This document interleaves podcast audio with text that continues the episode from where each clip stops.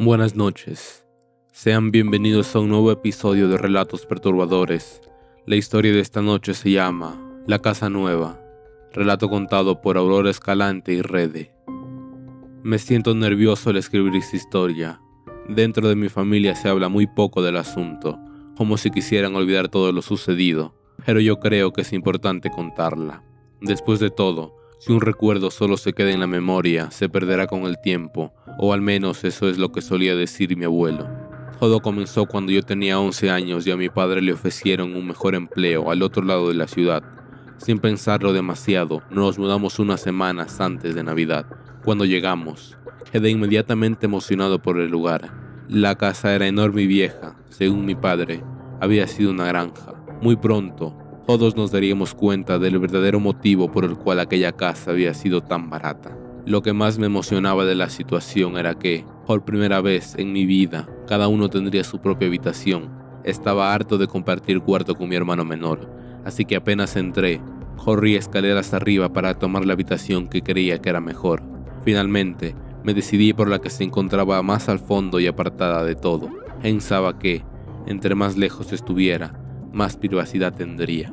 Las primeras noches parecían ser de lo más tranquilas, sin embargo, había una determinada hora en la que mi habitación se ponía particularmente fría, al mismo tiempo que, si prestaba suficiente atención, podía escuchar leves rasguños dentro de mi armario. Recuerdo haber comentado algo al respecto sobre el frío durante el desayuno un par de veces, pero la única respuesta que recibía era que debía cerrar mi ventana por la noche y el problema se solucionaría. El primer suceso paranormal fuerte no sucedería hasta casi un mes después de instalarnos. Hasta ese momento, parecía que el único que había experimentado sucesos paranormales como el de aquel frío inexplicable era solamente yo, por lo que eventualmente había dejado de comentarlo y simplemente aguantar. Pero aquella noche, algo me dio la razón. Era una noche como cualquier otra, y era tarde, y mi hermano Steve y yo estábamos solos mirando la televisión. Nuestros padres habían salido, por lo que nos encontrábamos al cuidado de nuestro hermano mayor. De repente, escuchamos unos golpes y unas risas que parecían provenir de la habitación de nuestro hermano más pequeño, al cual mi hermano habría mandado a dormir hacía varios minutos. Inmediatamente supimos que algo no estaba bien. Steve y yo nos miramos y decidimos subir a investigar. Queríamos asegurarnos de que mi hermano estuviera bien para entonces volverlo a acostar. Cuando llegamos a la habitación, que era la primera, nos sorprendimos al encontrarlo profundamente dormido y ajeno a todo ruido y escándalo que habíamos escuchado anteriormente. Sin embargo, lo más extraño de todo es que todos sus juguetes estaban esparcidos por la habitación. Aquello no era propio de él, y ya que a pesar de ser el menor de nosotros, también era el hermano más ordenado. Nos preguntamos si él había estado jugando con ellos, pero eso parecía imposible, ya que estaba durmiendo. A pesar de nuestra curiosidad, decidimos que era lo mejor no despertarlo y recoger sus juguetes por si acaso se levantaba en la noche y nos hiciera daño con ellos. Intentamos ser lo más silenciosos posibles, pero finalmente mi hermanito se despertó y nos preguntó qué estábamos haciendo, lo que nos dio la oportunidad de preguntarle si había estado levantado y jugando con sus juguetes. Él nos miró confundido y dijo que no, que había estado durmiendo todo el tiempo. Sin embargo, lo siguiente que nos dijo fue algo que nos celó la sangre a los dos, y esto fue que seguro había sido su amiga Rita. Rita era nuestra hermana que había muerto ahogada en una pileta que mi padre había olvidado cubrir. Todo aquello había ocurrido unos años antes que incluso yo naciera, por lo que no tengo ningún tipo de recuerdo con ella y nunca lo conocí de verdad. Pero sabíamos que había existido. No podíamos creer lo que estábamos escuchando. ¿Cómo podía mi hermanito mencionar el nombre de nuestra hermana muerta? Nuestros padres ni siquiera pronunciaban su nombre, ya que era muy doloroso para ellos hacerlo.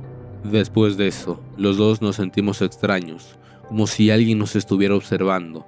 Sentimos como si alguien nos tocara la piel, como si algo frío y húmedo se deslizara por nuestras piernas. La sensación era inquietante y los dos estábamos asustados. Le comenté a mi hermano sobre los arañazos en mi armario, pero este se limitó a decirme que debo dejar de ver películas de miedo. Y a partir de ese día, Comenzaron a suceder cada vez más cosas extrañas en la casa. Escuchábamos ruidos extraños en la noche, los cuales ya no se limitaban únicamente a mi habitación. Las puertas y ventanas se abrían y cerraban solas. A veces sentíamos una presencia extraña en la habitación, como si alguien estuviera allí con nosotros. Era aterrador. Un día, cuando estaba volviendo de la escuela, pude visualizar a lo lejos cómo mi hermano pequeño tenía la cabeza sumergida casi en su totalidad en la fuente. En un principio, creí que estaba jugando, pero mientras más me acercaba, pude notar que intentaba sacar la cabeza con desesperación, como si una fuerza invisible no le permitiera hacerlo. Corrí de inmediato para ayudarlo, pero poco antes de que pudiera llegar a él, mi hermano finalmente pudo sacar la cabeza. Se veía aterrado, intentando desesperadamente tomar aire. Apenas logró tranquilizarse, me dijo que estaba jugando con su amiga Rita, quien le pidió que se asomara a la fuente para que pudiera ver una tortuga, y en cuanto él agachó la cabeza, ella lo sumergió y no lo soltó hasta que escuchó mi voz. No estaba seguro de cómo procesar esa historia, pero estaba seguro de que aquel espectro no podría tratarse de mi difunta hermana, ya que no tendría ningún motivo para hacerle daño a mi hermano menor. Pensé en contarle todo lo sucedido a mis padres, pero mi hermano me suplicó que no lo hiciera, no solo porque temía que no lo creyeran, sino porque mi padre le había prohibido estrictamente acercarse siquiera a la fuente. Por lo tanto, le prometí no decirle a nadie. Los acontecimientos paranormales continuaron hasta afectar incluso a mis padres, quienes, a pesar de experimentarlos, continuaban diciéndonos que todo no era más que extrañas coincidencias y que en la casa vieja siempre hay ruidos extraños. La gota que colmó el vaso fue cuando una noche Mientras mi hermano pequeño veía televisión y todos nosotros estábamos en nuestras respectivas habitaciones, un grito nos alertó. Todos corrimos de inmediato hacia mi hermano menor, quien dijo que alguien lo había mordido, mostrándonos su hombro donde, con asombro, vimos una marca muy clara de una mordida humana. Después de aquel acontecimiento, mi padre decidió investigar el pasado de la casa y descubrimos que algo terrible había sucedido allí muchos años atrás, un matrimonio joven había vivido en la casa y habían perdido a su hija en circunstancias misteriosas. Sin embargo, mucho antes, ya se había tenido registro de sucesos extraños relacionados con esa casa, entre ellos, y el que más me impactó de todos, fue el de un hombre anciano que había realizado múltiples llamadas y reportes a la policía diciendo que alguien vivía en su casa y lo mordía por las noches. A pesar de estar hartos de experimentar esas terroríficas situaciones, no teníamos otra opción más que quedarnos en la casa, porque económicamente no podíamos permitirnos mudarnos a otro lugar, así que continuamos viviendo allí con el constante miedo y la sensación de ser observados y atacados por algo que no podíamos ver ni comprender. Cada noche nos preparábamos para enfrentar lo desconocido.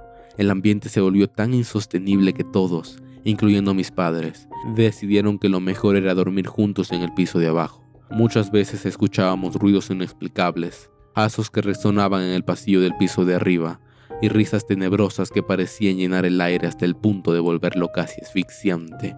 A veces, incluso sentíamos que alguien o algo se acercaba a nosotros en medio de la oscuridad de la noche. Mis padres intentaron todo lo posible para protegernos de esas presencias perturbadoras. Contrataron expertos en lo paranormal, quienes realizaron rituales de limpieza y protección en la casa, pero nada parecía detener la actividad sobrenatural que nos acosaba. Nuestras vidas se vieron afectadas en muchos aspectos. Teníamos dificultades para conciliar el sueño, nuestras mentes llenas de temor constante, nuestros cuerpos comenzaron a presentar heridas y hematomas, pero los doctores solo decían que se trataba de una insuficiencia de hierro, por lo que las vitaminas que nos recetaban no servían de nada. Las tensiones crecían entre nosotros, ya que el miedo y la incertidumbre afectaban nuestra relación familiar. A pesar de todo, nos aferramos unos a otros, encontrando consuelo en nuestra unión.